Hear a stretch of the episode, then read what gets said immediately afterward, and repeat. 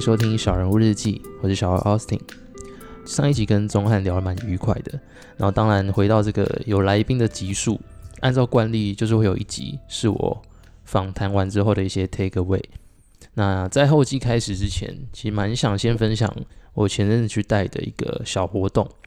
这个活动是我一个朋友介绍的，他是补习班的夏令营。然后补习班夏令营跟我什么关系？这期蛮酷的。简单来讲，它是我觉得它是一个有别于传统教育体制的一个活动啊。就暑假期间，通常都是要你疯狂上课嘛，比如说预先准备未来科目啊。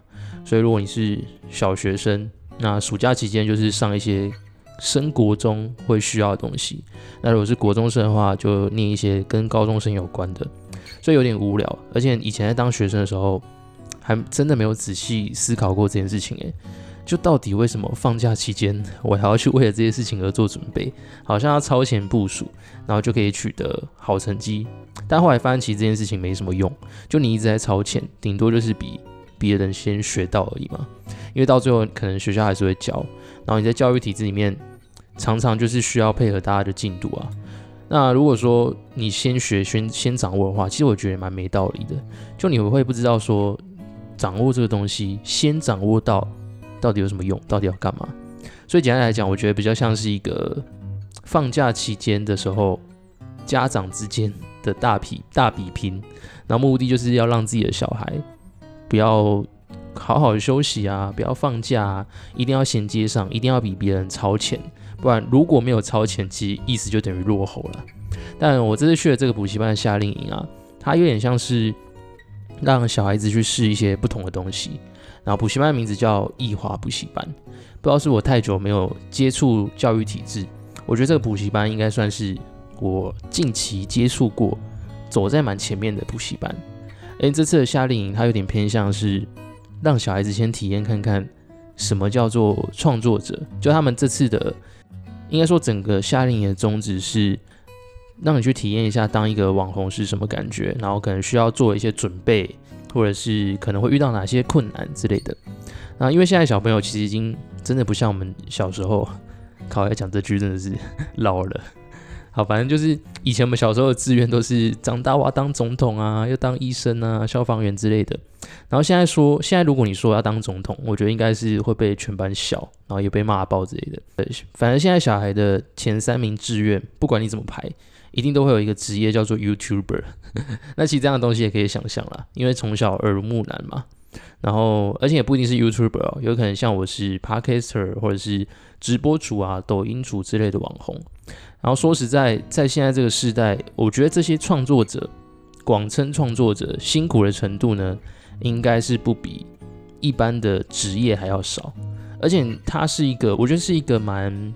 如果你把这个东西当成全职，压力会超大，因为它有点像是你投一起下去，短期内可能不会有成果的东西，然后一有成果之后呢，听起来还不错，可以赚到一点点，比如说流量啊，或者是甚至可以赚到一点点的广告收入或是业配收入，但因为这件事情，你很有可能会被他绑架，比如说为了流量，然后他去想一些耸动的标题啊，或者是要做一些很劲爆的企划内容。所以，如果真的可以成为一个创作者，我觉得那个心理素质要蛮强大的，而且也是需要相当的本事。不是说一般的职业不好啦，只是说我觉得现在不像以前，你说要当一个网红，然后身边朋友就会开始狂笑你，或是觉得说啊你这么丑怎么当网红？因为我自己以前其实也蛮想要拍一些搞笑影片，然后那时候真的是 You YouTube 刚开始爆红的阶段，我那时候还跟身边的朋友讨论说，还是我们也来拍一些干片。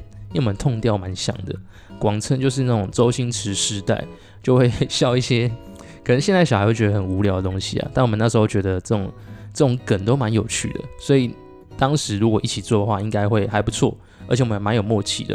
只是那时候没有动足先机的能力啊，也没有那个勇气，算是没有把这件事情当一回事，结果就没有达到那个红利时代。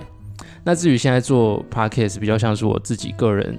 心灵层面上的一个满足，所以可以找朋友来深聊一波啊，也可以透过跟朋友聊天互动的过程，给自己刷新一些新的想法。那我自己目前到我自己到目前为止都还蛮喜欢的，然后也因为做这件事情，更深刻的认识了一些人。有时候不只是来宾啊，就连身边的朋友啊，也可以跟他讨论我在节目里面讲到什么东西。所以到最后发现说，其实我的节目比较像是在唤起大家的共鸣。可能大家对一件事情，不管是人际啊、心理啊，或是对社会的看法，或者是对自己的一些想法，可能大家都有过类似的概念，只是说现在可能你打开 IG、脸书，或是甚至所有的地方都比较重视包装，就基本上你要端出的东西一定要好看，一定要吸睛，不然没有人会想要看完。所以我觉得那也算是一种压力，就是要被迫包装出一个。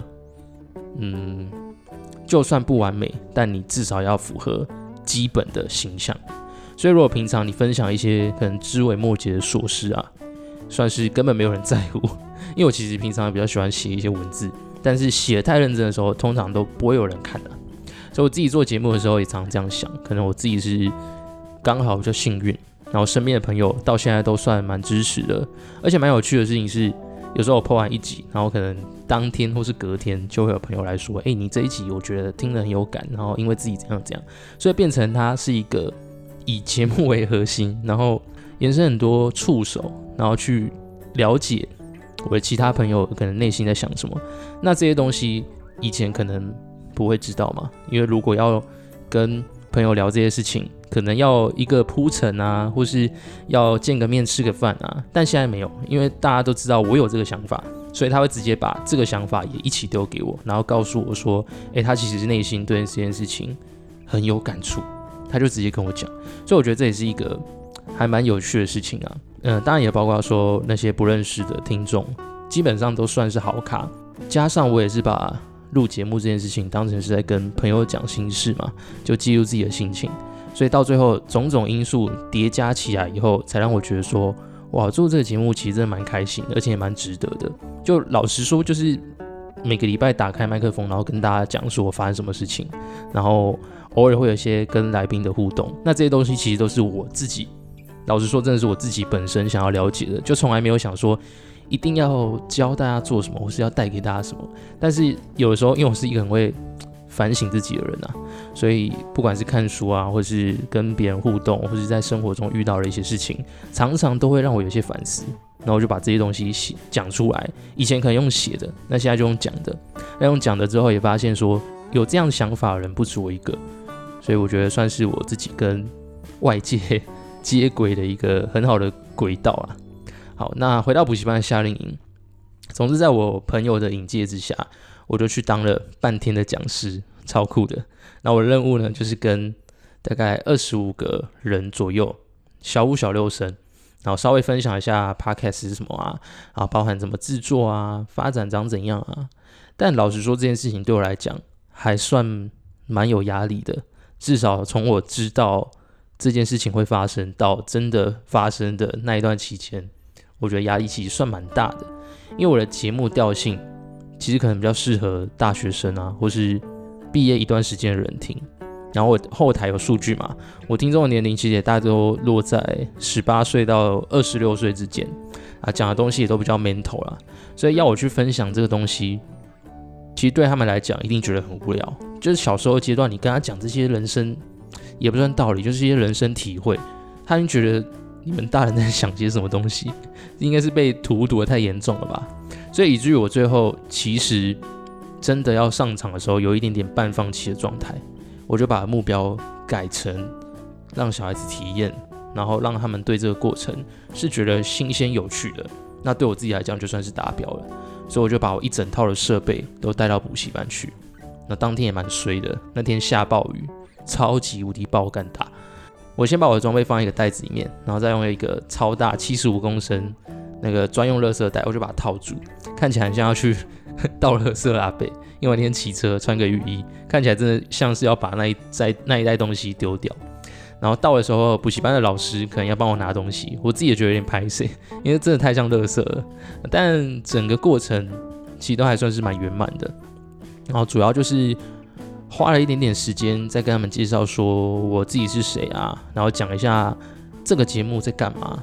然后也介绍一些其他不同类型的节目，还有分享到底 podcast 到底是一个什么样的东西，让小孩子大概有概念。不过我发现他们其实都还算能理解，就是简单来讲，就是没有影像、有声音的东西。那我最后呢是把他们分成了五个小组，然后让他们去分别讨论一个主题，假装自己就是一个 parker，或然后跟大家分享或是介绍一样东西或是事情。在这个过程，其实主要就是引导小孩子去想他们想要讲什么，因为小孩子其实都算蛮有创意的，但缺点就是他们可能比较没有逻辑，所以事先我就带了几本书、故事书、漫画书去。然后比如说让他们当蜡笔小新的配音员啊，然后也在这边也是超级感谢蜡笔小新，算是各种世代的沟通语言，不然真的是没戏唱诶。不过这边这个细节啊，老实讲我自己觉得事后啦，事后想起来觉得其实可以做到更多，但也碍于时间的关系，加上我也花了一段时间才慢慢摸清楚这群小鬼头的调性是什么，所以整体录起来。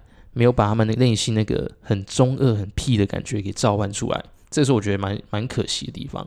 而且，呃，另外一个点是我可能太晚了，太晚让他们体验说成果会长什么样子，所以这部分真的是小可惜。然后等一下我会把我当天录到的的内容一起放上来，就完成我跟小鬼头们当天的约定，因为我跟他们说，不管录的怎么样。那他们都可以在这个节目听到自己的声音，所以待会大概有四到五分钟左右，大家可以听到一个纯洁、纯洁的声音啊，纯洁的灵魂，然后害羞的声音，让大家稍微从我这个被社会荼毒严重跟玷污过的声音中离一下。Hello，欢迎收听小人物日记。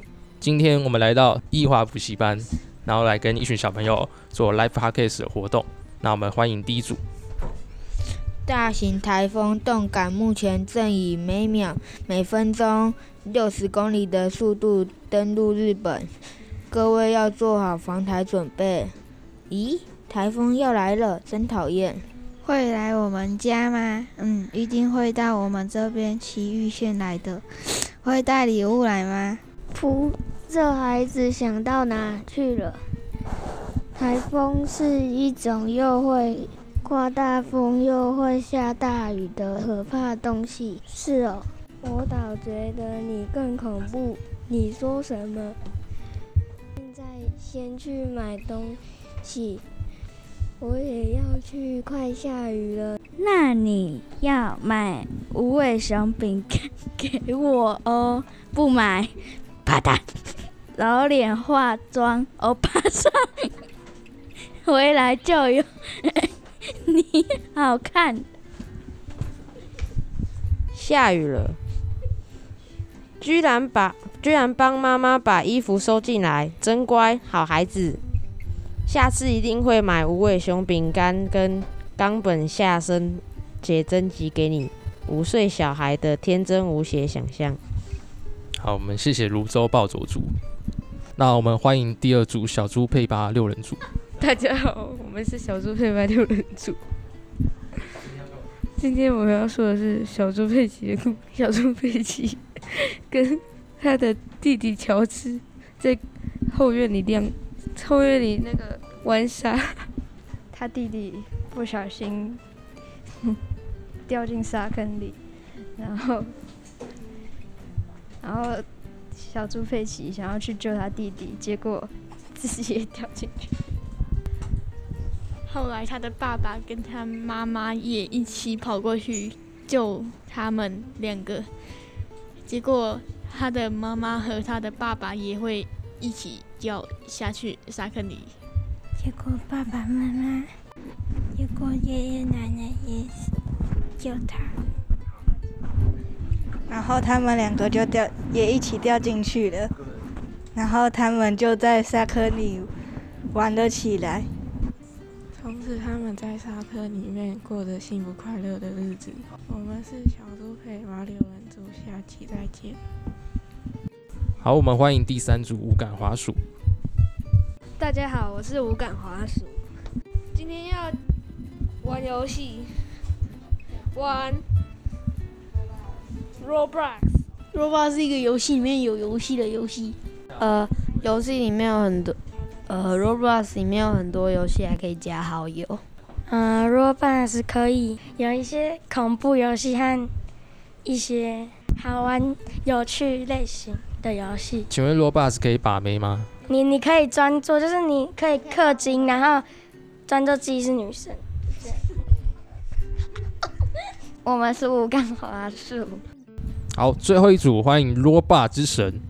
大家好，我们是罗霸之神。我们今天要玩的是《神秘杀手二》。这个游戏的角色有警长、杀手，还有无辜等角色。这个游戏的地图都很好玩。如果无辜者，无辜者就是要找地图中的隐藏点去躲，不要被杀手看到，然后被杀掉。警长就是找到杀手，开把他射死。我们是罗巴之神，下集再见，拜拜。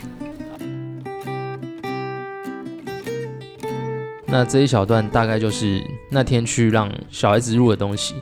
我自己觉得，以小学生的角度来看，这群孩子光是愿意尝试，老实说，我真的觉得算是超优秀的。就如果再来一个几个小时，好好训练或是引导一番，我觉得应该会有趣非常多。因为起先本来是有个念头啊。想说让小孩子一人讲一句话，比如说自己未来想做什么啊，最喜欢的事情是什么，或是对爸妈说的话之类的，有点像是时光胶囊啊。这节目常青树让这样录下去，然后有一天他们可以去听到这一集自己讲了什么东西，那我觉得蛮有趣的。有一个人帮忙记录，这其实蛮开心的。但后来想想，我觉得这个东西比较像是我，可能大人啊，大人会觉得比较有趣，小孩子可能比较偏向想要讲游戏啊，想要讲好笑的东西。所以后来就把这个偏理想化的念头收起来。那整个活动结束之后呢，我就稍微剪辑了一下，然后让小孩子听自己的声音是怎么样的。然后他们听的时候其实都超认真的，跟他们刚才在录的那个屁一样，完全不一样。所以我就又不小心认真起来，跟他们分享说，其实声音可能可以怎么表现。我自己也没有讲得很好啊，但就是。因为可能刚刚大家听会觉得有一个明显的差距，就小孩子可能都比较害羞，那害羞的声音其实一听就听得出来，这个声音是害羞的，所以就是跟他们讲说声音可怎样子啊，比如说讲话比较大声啊，或是比较标准啊，断句怎么断啊，其实这超无聊的，但是讲起来可以让他们比较有自信，或是比较有精神啊。总之真的是蛮感谢艺华补习班的邀请。让我有这个机会跟这群小鬼头互动，真的蛮开心的。有一个教育机构可以重视孩子的需求，我觉得算是蛮酷的。因为我那天一进去哦，是看到几乎所有的小朋友，每个人都有一台平板或是笔电，那个景象真的是为之壮观。如果是我小时候看到的话，我会觉得这是什么有钱的地方，可能在美式的那种高级学校啊，还是油国才会有的环境。而且他们很多人现在都在玩一个游戏叫 Roba，刚刚有小朋友提到，就它有点像是不知道哎，我可能误解，我可能会有误解，但它我看起来有点像是那个以前有个游戏叫创世神，然后英文叫 Minecraft，它是需要动一点脑，然后来创造世界的一个游戏，就它很灵活啦。那我觉得这个游戏也蛮酷的。就他不是，他应该不算是那种随随便便，搞不好我我玩的话应该会玩的超烂的，所以我觉得可以玩游戏真的是一件蛮不容易的事情，因为它有很多反应嘛，然后思考。我觉得如果以后的小孩子都往这个方向去，搞不好也蛮有趣的，就是不一定玩都是坏事啊。好，那这次应该也算是我。第一次的线下活动，算是有趣的方向了。之前有在节目跟大家提说，之后其实有想要把节目做成现呃实体的，然后可以跟来可以让来宾跟大家一起互动，然后大家就喝个酒啊，听个歌，然后听我们讲话之类的东西。那时候有这个理想啊，然后又觉得这个做起来可能会蛮酷的，但可能还要再稍微规划一下，然后也要也要花更多的时间去了解。听众大概是哪些朋友？不过这一次活动，我自己觉得真的是蛮算蛮有趣的啊！如果有机会的话，你可以再跟稍微再大一点点的学生分享这个领域的生态跟内容，我觉得应该会更有 power 啊！然后也蛮期待说有更多的人可以在追求那些不得不的任务的时候，可以去尝试做一些自己可能喜欢的事情，我觉得那蛮重要的。OK，那因为时间的关系啊，本来是要跟大家分享跟钟汉聊完之后的一些想法，因为我觉得有一些不错的心得可以跟大家分享一下，但可能需要一点篇幅，所以就留到下一集好了。好，那以上就是这一集的小人物日记。如果你有其他不同的想法，也都欢迎留言告诉我。如果你想支持这个节目，除了点击资讯栏连接小额赞助，也可以用五星留言的方式让我知道你的支持。另外，如果你想知道更多自我成长以及这些小人物的详细故事，或是想与这个节目有更多互动，也都欢迎追踪我的 IG Small One's Life 或搜寻小人物日记。期待在这个变动快速的时代里，跟你一起重新拿回人生的主导权。